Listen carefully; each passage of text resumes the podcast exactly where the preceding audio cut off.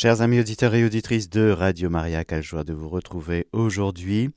Aujourd'hui, nous allons parler d'une béatitude liée à l'espérance. Nous avons vu hier toutes les joies et le bonheur qu'il y a à avoir la foi, non seulement l'avoir, mais la pratiquer. Et aujourd'hui, nous allons voir plus précisément le bonheur que c'est que d'avoir l'espérance, mais surtout de pratiquer l'espérance.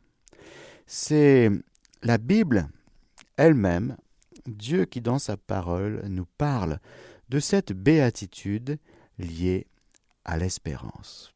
Alors, confions cette catéchèse à la Vierge Marie, qui est notre mère dans l'ordre de l'espérance. Elle est notre mère dans la foi, elle est notre mère dans l'espérance. Cette petite vertu qui est pour notre temps, frères et sœurs, car nous sommes dans un temps, une période, un kairos de tribulation. C'est la vertu de notre temps. En plus de la foi et de la charité, car vous savez bien que ce sont trois sœurs qui ne se quittent jamais et qui marchent toujours ensemble la foi et l'espérance ne montent pas au ciel, elles sont vraiment pour la terre, car au, ciel il n'y a plus de foi, il n'y a plus d'espérance, car ce qui était cru et ce qui était espéré est alors possédé dans la vision béatifique. La charité, elle, demeure. Elle commence dès ici-bas, c'est déjà le paradis sur terre avec la charité, et cette charité traverse le plafond de verre traverse ce petit voile si fin qu'il y a entre le ciel et la terre. Mais parlons un petit peu aujourd'hui de l'espérance et confions cette catéchèse à la mère de l'espérance.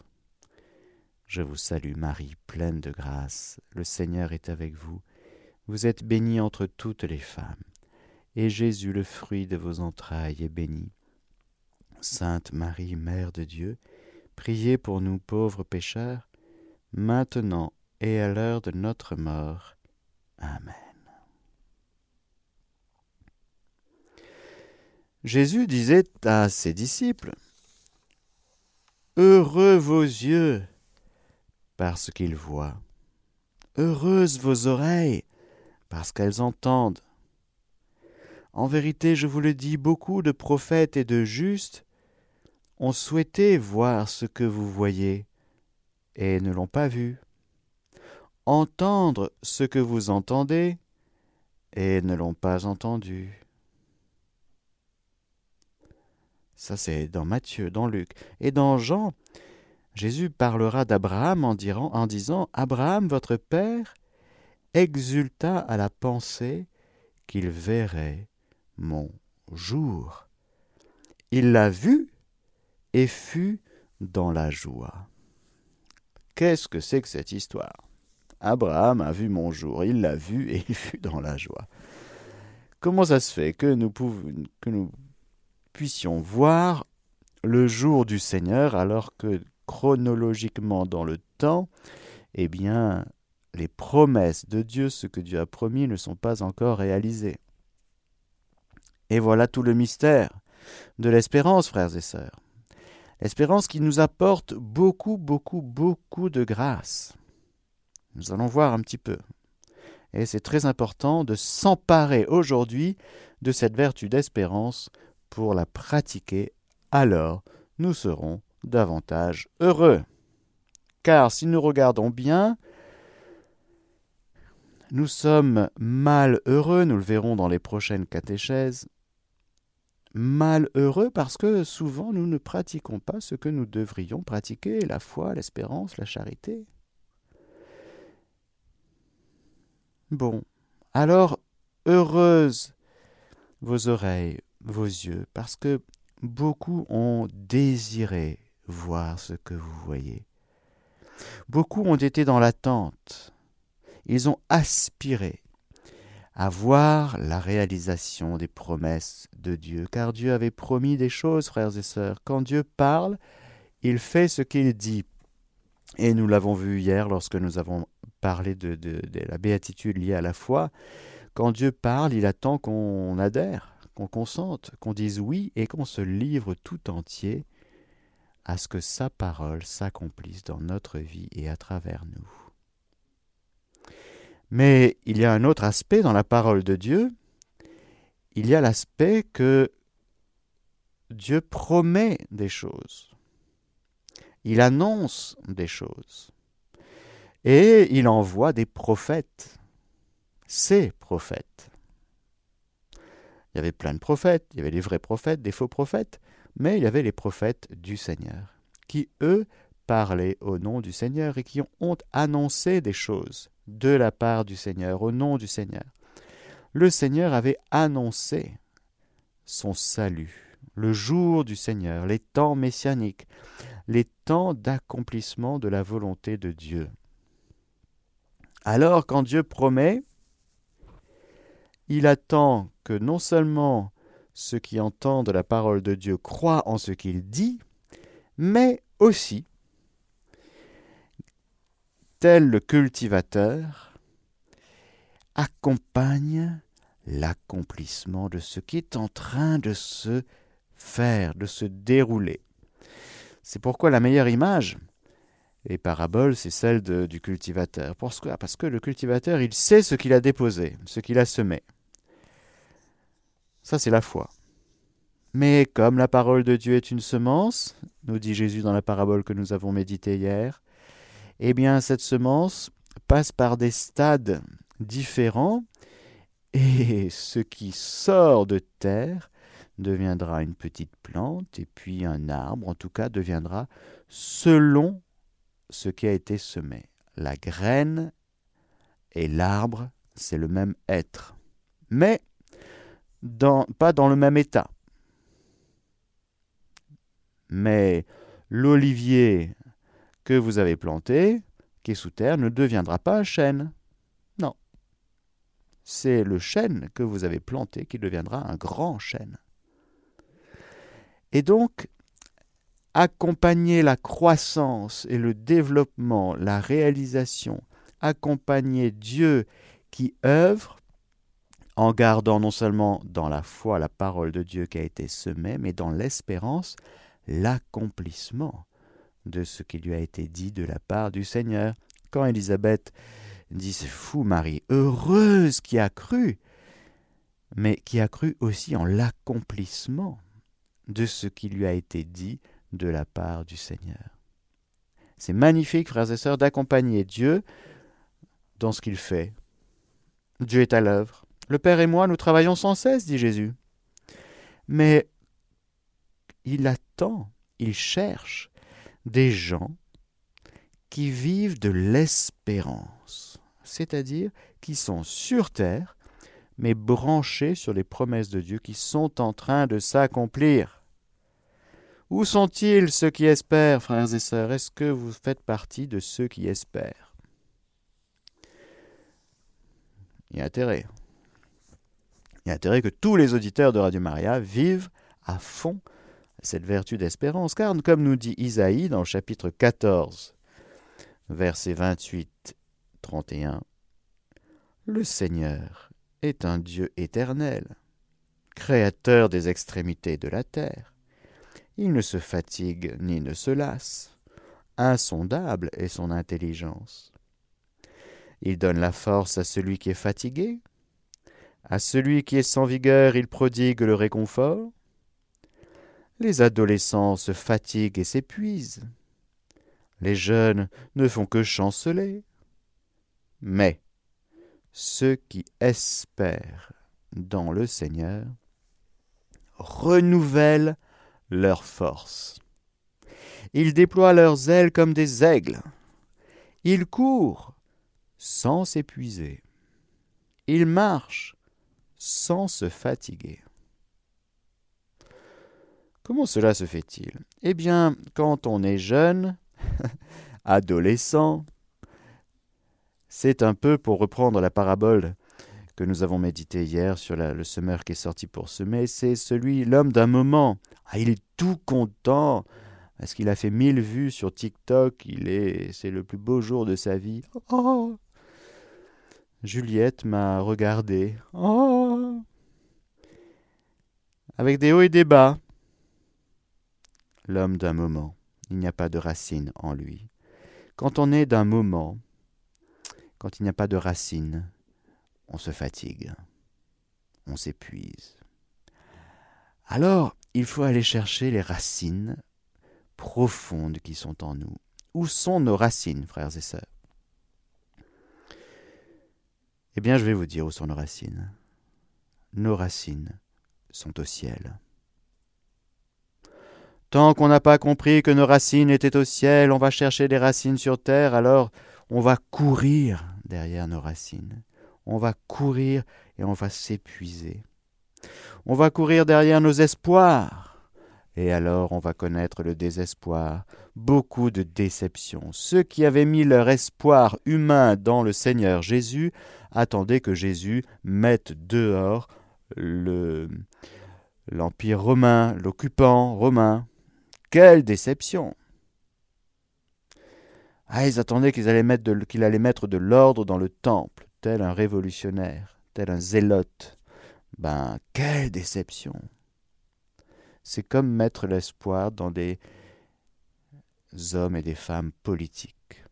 Ça ne conduit toujours qu'à la déception, à la fatigue, et puis on redémarre et puis on remet espoir à celui-là. Avec celui-là, ça va marcher, vous allez voir, vous allez voir. ah oui, ça va marcher. Déception. Ah non, non, mais le prochain, vous allez voir, voilà, c'est bon, ça va, ça va aller ce coup-ci, je vous assure. Déception. De déception en déception. Pourquoi? Parce que l'espoir est humain. Mettre son espoir dans la réalisation de ses projets humains ne conduit qu'à des déceptions. Quels sont tes projets? Si tu ne mets pas ton espoir, mais ton espérance, c'est pas du tout pareil. En Dieu, je te garantis sur l'autorité de la parole de Dieu que tu ne seras jamais déçu. Il y a des gens qui ont été déçus par Jésus. Pourquoi? Parce qu'ils n'avaient pas mis leur espérance en lui, mais leur espoir. Ils pensaient qu'encore une fois que Jésus allait résoudre leurs problèmes. Mais Jésus n'est pas venu résoudre nos problèmes, frères et sœurs. Pas du tout. Il est venu nous sauver du péché, nous transférer les ténèbres à son admirable lumière. Ça, c'est une manière de résoudre les problèmes autrement que ce à quoi nous pouvions penser auparavant. Alors je vous signale que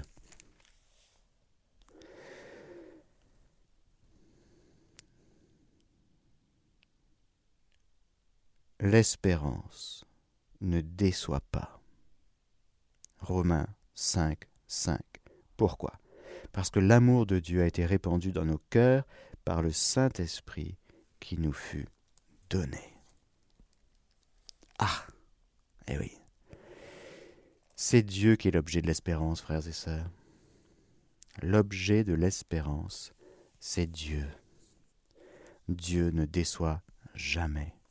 Dieu accomplit ses desseins bienveillants, de sorte que nous pouvons, sans jamais nous tromper, espérer en Dieu et en la toute-puissance de sa miséricorde.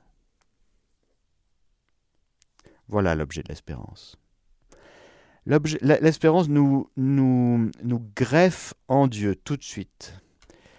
C'est une encre, dit la lettre aux Hébreux. L'encre, ça nous, ça nous ancre. Bon. Il y a des tribulations, ça secoue de partout. Mais nous sommes ancrés. Ancrés en quoi? Mais ancrés en Dieu ancré en Dieu qui est vivant et qui accomplit ses promesses. Allons voir un petit peu du côté de, des personnes que nous aimons beaucoup. Nous sommes chez à Ein Karem, chez Zacharie et Élisabeth. Et puis nous verrons Marie, bien sûr, et puis nous verrons Siméon et Anne, la prophétesse. Ce sont des personnes merveilleuses, parce que ce sont des gens qui ont vécu vraiment de l'espérance judéo-chrétienne, on va dire ça comme ça. Parce qu'il y a avant le Messie et après. Avant le Messie, l'espérance consiste à attendre avec ardeur la réalisation des promesses de Dieu et la venue du Messie. Il y a donc le précurseur qui est dans le sein maternel d'Élisabeth, avec Zacharie qui n'a pas cru à la parole de Dieu, il a été frappé de mutisme, le voilà muet pendant neuf mois, Élisabeth enceinte, et voilà qu'il y a la naissance du petit Jean, et puis il est circoncis, le petit Jean, comme tout juif, et puis au bout de huit jours, donc circoncision, et puis on donne le nom. Alors tout le monde pense qu'il va s'appeler Zacharie comme son père. Eh bien, sa maman, Élisabeth, elle dit non, non, il s'appellera Jean. On lui dit, il n'y a personne de ta parenté qui porte ce nom. Et l'on demandait par signe au père comment il voulait qu'on l'appelât. Celui-ci demanda une tablette, il écrivit Jean et son nom. Ah, ils avaient discuté le coup avant, c'est sûr. Tout muet qu'il était, il pouvait communiquer. Et puis surtout, pendant neuf mois de silence, si vous voulez, vous avez le temps de vous nourrir de la parole de Dieu, de ses promesses, avec une épouse enceinte, non pas conçue par l'opération du Saint-Esprit, mais enceinte grâce à la fidélité de Dieu, qui est passée par Zacharie, mais Élisabeth était stérile. Zacharie était, et donc, tous les jours de sa vie, en regardant sa femme, devant la merveille de Dieu qui accomplit sa parole et qui accomplit ses promesses.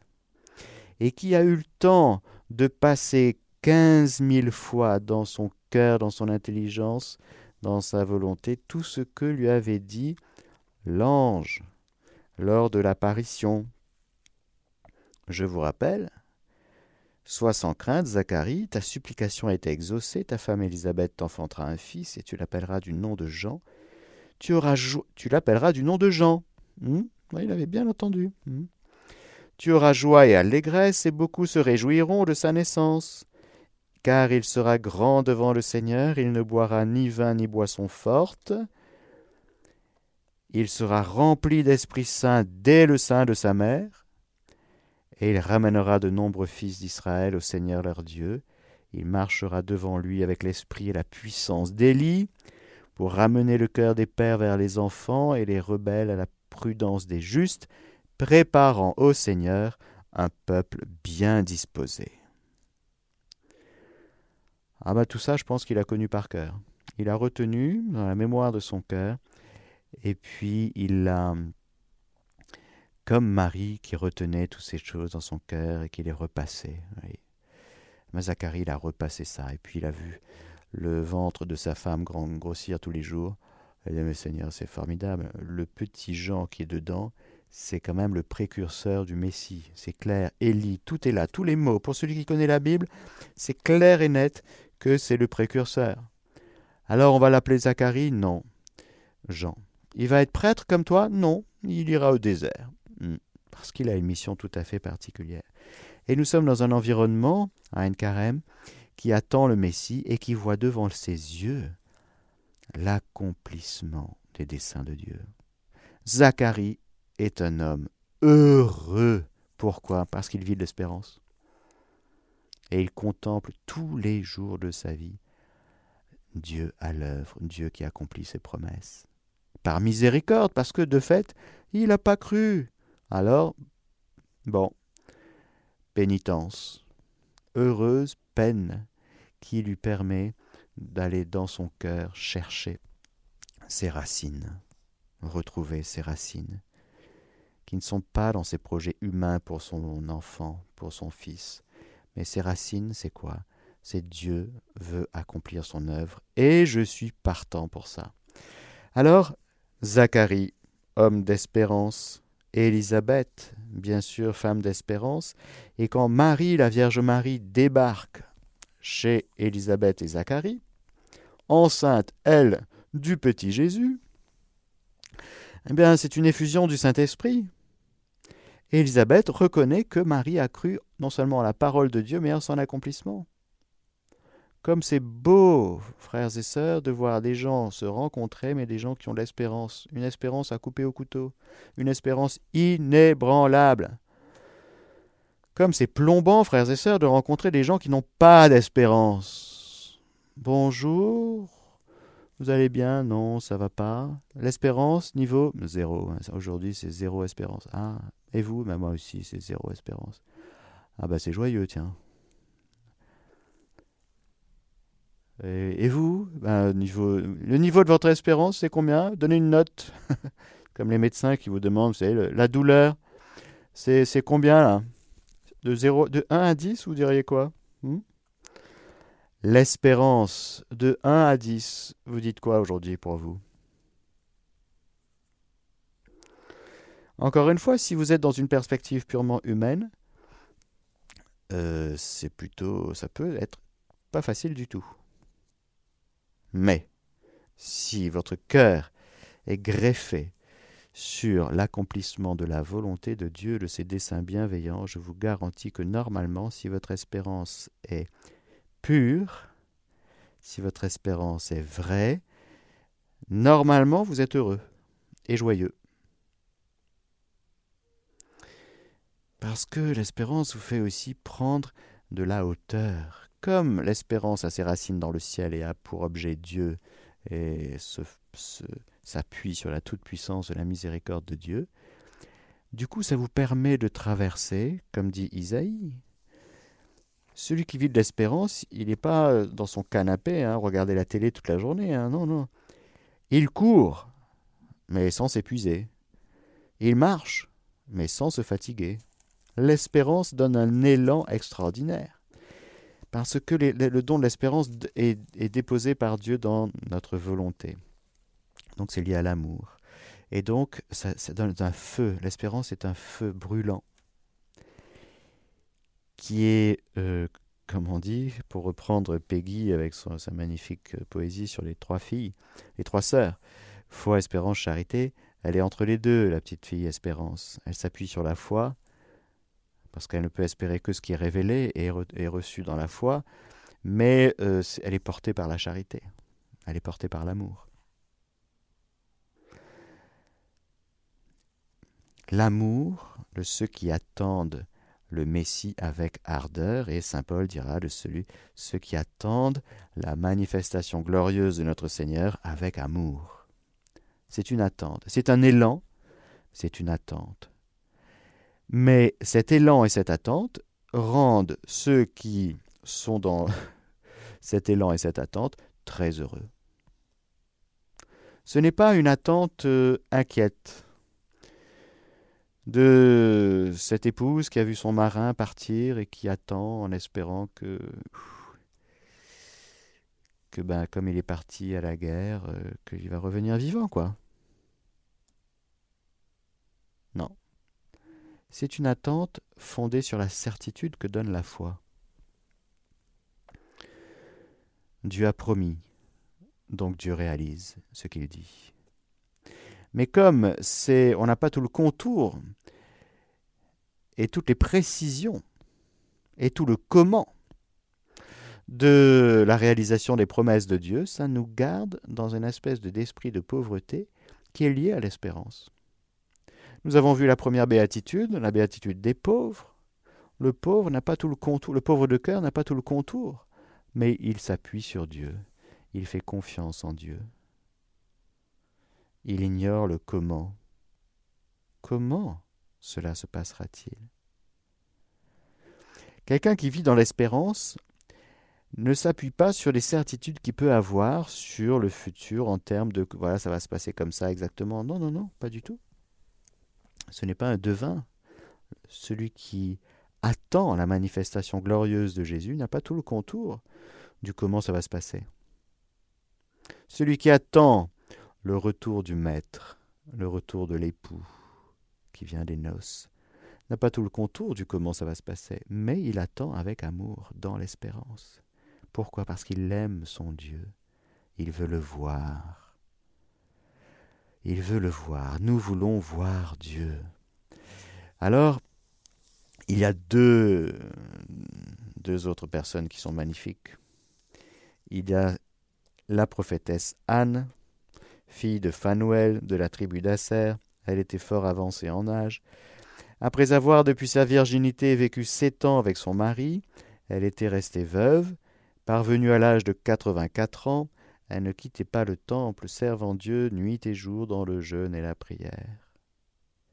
Survenant à cette heure même, elle louait Dieu et parlait de l'enfant à tous ceux qui attendaient la délivrance de Jérusalem. Il y avait une attente que le Messie vienne pour délivrer Jérusalem, délivrer Israël, et plus largement et précisément délivrer toute l'humanité de l'esclavage du péché. Car l'occupant romain n'est qu'une figure de celui qui avait occupé tout le territoire de nos cœurs, de nos vies, à savoir le diable. Il fallait détruire les œuvres du diable. Le Fils de l'homme est venu détruire les œuvres du diable. C'est fait. Mais tant que Jésus n'est pas là, les œuvres du diable ne sont pas détruites. Il y a donc une attente très très forte. Pas chez tout le monde, chez un petit reste. Encore une fois, en général, il n'y a pas grand monde que ça intéresse. Mais il suffit qu'il y en ait quelques-uns, en tout cas dans la sagesse de Dieu pour lui suffisamment, pour qu'il puisse accomplir ce qu'il a promis, ce qu'il a dit, ce qu'il a annoncé, lui le Seigneur et le Maître du temps. Alors il y a la prophétesse Anne et puis il y a Siméon. Siméon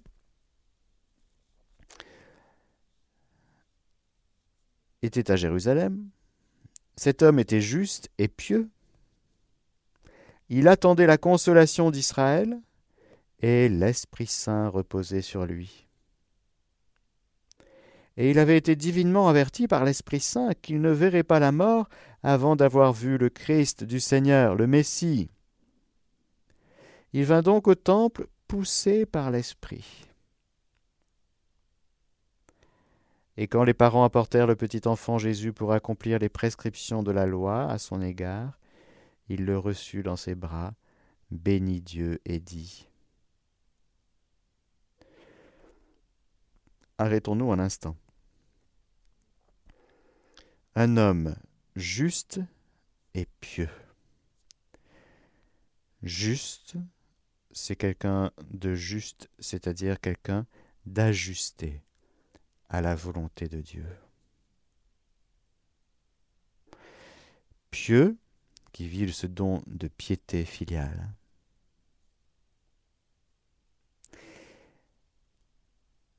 Il vit dans l'Esprit Saint, ce Siméon. Donc, il est pauvre de cœur. Car encore une fois, pour être... Il est doux et humble de cœur, pauvre de cœur, doux et humble de cœur. Parce que celui qui vit dans l'Esprit Saint dépend du souffle du Saint-Esprit. Il choisit de vivre en dépendance du Saint-Esprit. Donc il remet sa volonté entre la volonté de Dieu. Il remet sa vie entre les mains de Dieu. Il s'abandonne à la divine volonté, sans cesse. Et il choisit de ne vivre que mené, conduit par le Saint-Esprit.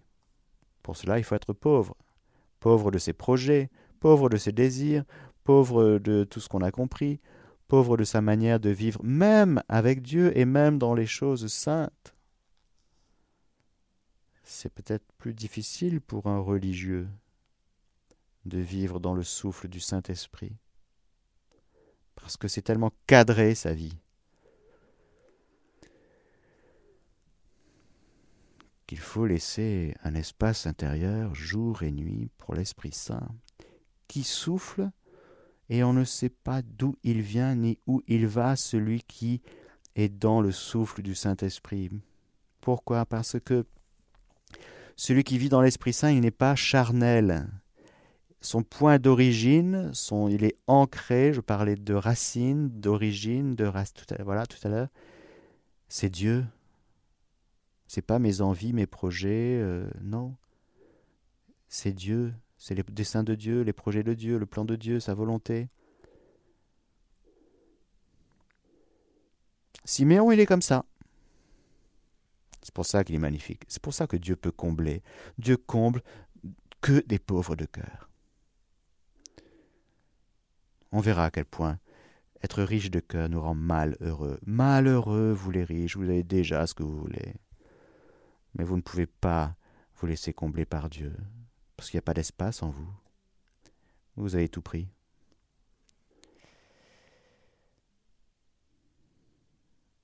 Alors il connaissait bien la parole, il croyait en la parole de Dieu, Siméon, mais il attendait la consolation d'Israël. Pourquoi? Parce que Dieu avait promis qu'il allait libérer Israël.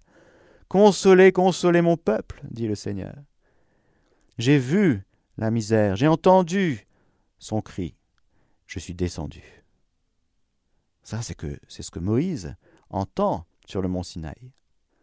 Dieu qui entend, Dieu qui voit, la clameur de ceux qui souffrent monte de la terre au ciel, et Dieu répond. Dieu promet ce temps où l'humanité sera consolée. Mais la consolation, frères et sœurs, ce n'est pas des bonbons. La consolation, c'est Dieu, le consolateur. Alors, il vient au temple, pas parce qu'il avait une, envie d'aller au temple ce jour-là, non, il va au temple ce jour-là, poussé par l'Esprit. Et alors, son obéissance au Saint-Esprit, sa docilité permet de rencontrer Saint Joseph, Marie et l'enfant. Et dans l'Esprit Saint, il reconnaît dans ce bébé celui qui l'attendait. Pour un juif, il faut une grosse dose d'Esprit Saint pour faire ce passage. Et dans l'Esprit Saint, comme il est dans l'Esprit Saint, il reçoit dans ses bras, bénit Dieu et dit Maintenant, souverain maître, tu peux, selon ta parole, délier l'esclave laissez ton serviteur s'en aller en paix. Car mes yeux ont vu ton salut, que tu as préparé à la face de tous les peuples. Heureux vos yeux parce qu'ils voient, vos oreilles parce qu'elles entendent. En vérité, je vous dis, beaucoup de prophètes et de justes ont souhaité voir ce que vous voyez et ne l'ont pas vu, entendre ce que vous entendez et ne l'ont pas entendu.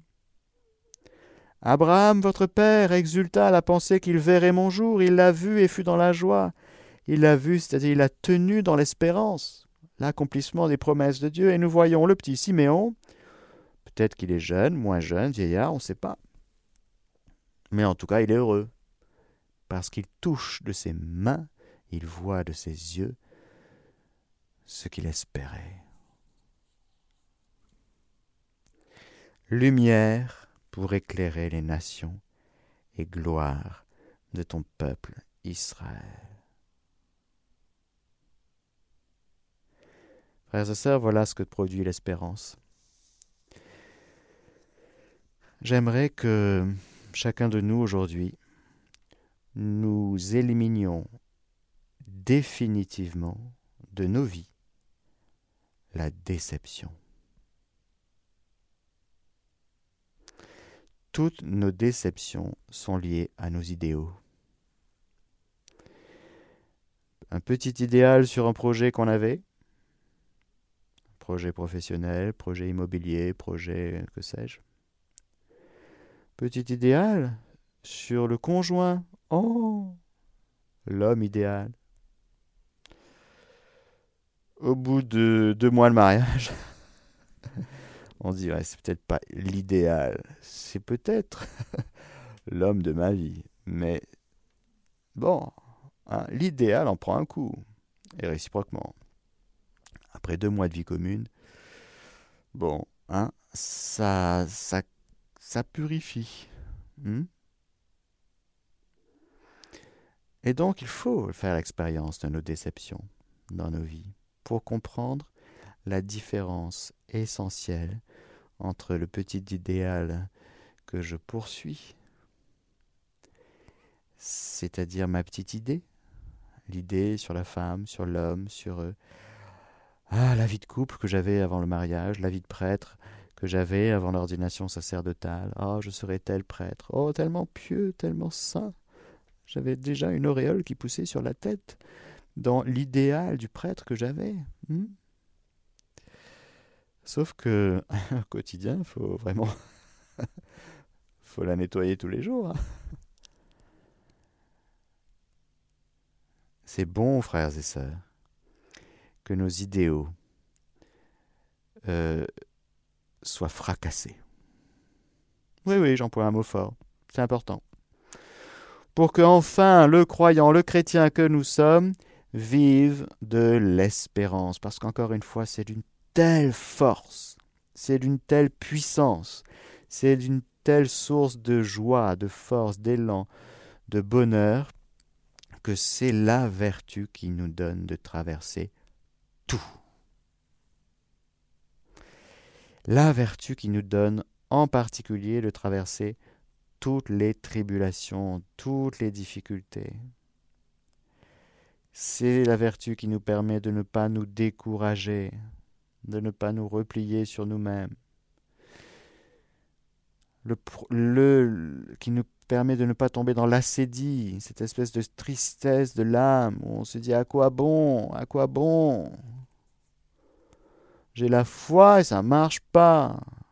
Je prie le chapelet tous les jours, ça marche pas, alors je me décourage et je déprime quoi. Je vous repose la question. Sur un thermomètre de 1 à 10, vous mettez où votre espérance? 3 Bon, ben, c'est normal que vous ayez pas beaucoup de force. Si c'est à 10, là, normalement, ça n'élimine pas la souffrance, ça n'élimine pas les difficultés, mais ça permet de les traverser avec la force d'en haut. Restez à Jérusalem, vous recevrez une force d'en haut. Et nous, pour résoudre nos problèmes, on veut aller partout pour essayer de trouver quelqu'un qui va nous aider. Jésus dit non, tu restes à Jérusalem, là, tu pries, et la force d'en haut te sera donnée. Autrement dit, toujours, frères et sœurs, la solution, elle vient d'en haut. La solution que nous cherchons, elle est verticale. Et nous, spontanément, on va vers l'horizontale. En oubliant le ciel, en oubliant Dieu, en oubliant sa bonté et sa miséricorde. Alors pour terminer, regardons Marie, bien sûr. Elle est heureuse, non seulement parce qu'elle a cru, mais parce que elle a veillé. Voici que mon retour est proche, heureux celui qui garde les paroles prophétiques de ce livre.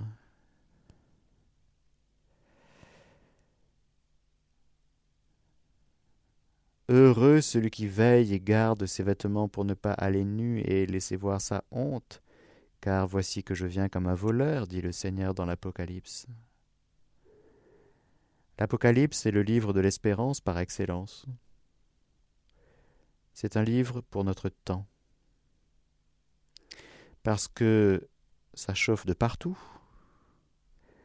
dans nos vies personnelles, dans nos familles, dans l'Église, dans le monde, partout. Ça flambe de partout.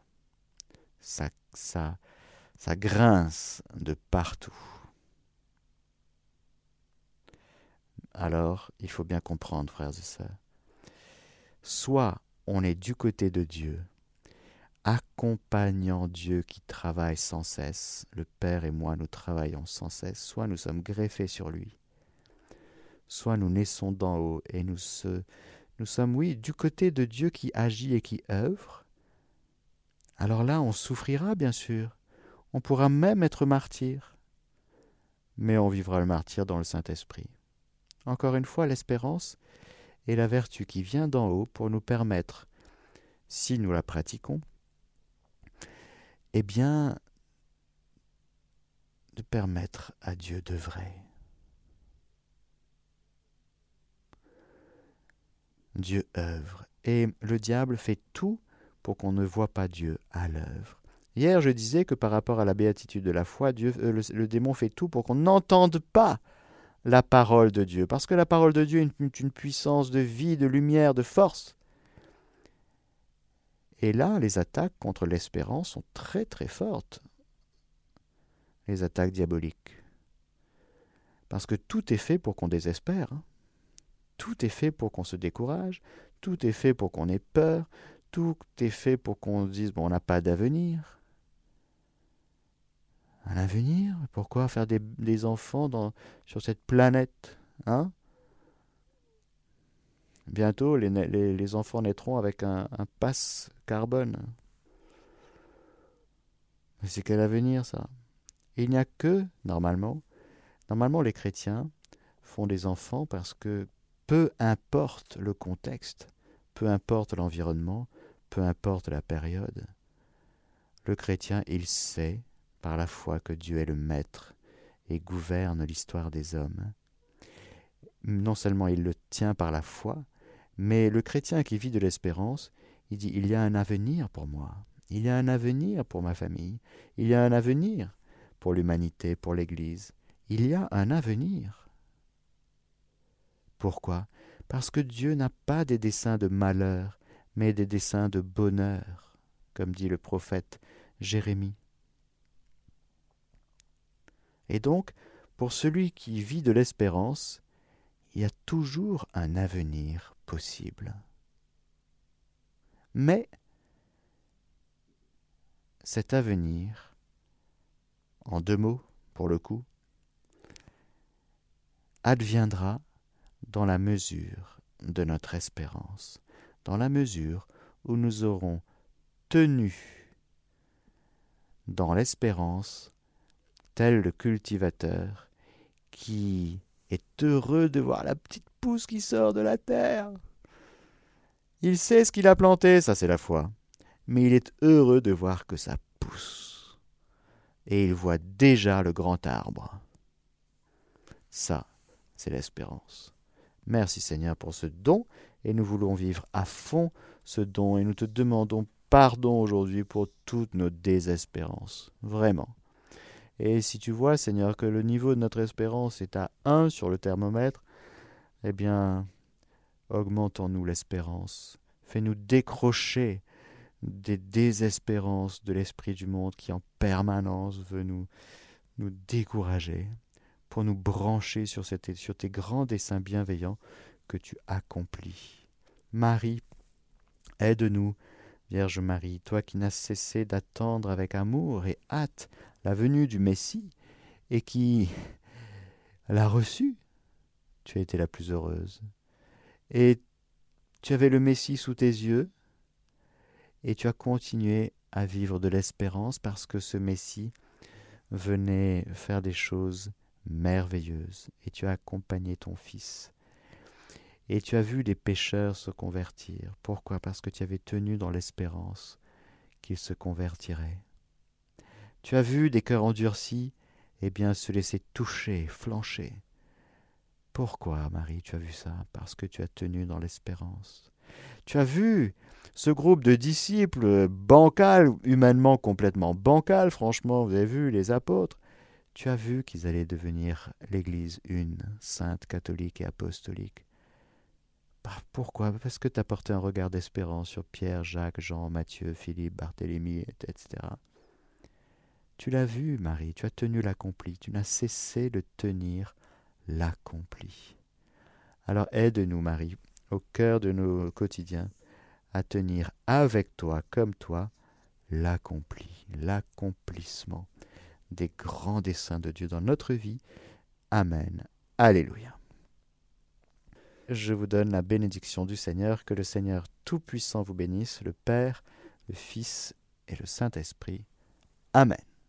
Chers auditeurs de Radio Maria, c'était la catéchèse du Père Mathieu que vous pouvez réécouter en podcast sur notre site internet www.radiomaria.fr.